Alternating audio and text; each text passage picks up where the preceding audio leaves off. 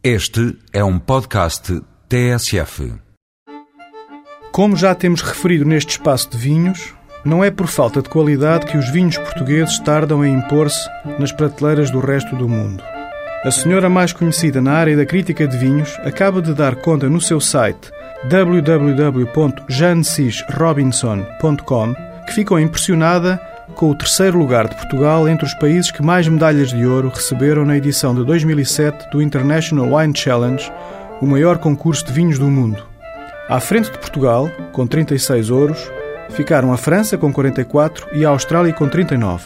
A senhora Robinson poderia ter ficado ainda mais rendida se tivesse dividido esse número de medalhas de ouro pelo número de amostras enviadas por cada país, porque então Portugal seria número um do mundo, como José Mourinho, a Vanessa Fernandes ou o Fernando Alonso, para não ser tão bairrista. Mas que apetece gritar bem alto o nome de Portugal, lá isso apetece, para ver se os compradores de todo o mundo ouvem. São duas das 36 medalhas de ouro que merecem o nosso destaque desta semana. Como vinho diário, prove o branco Fernão Pires, da Casa Santos Lima, um monovarietal da Extremadura, da colheita de 2006.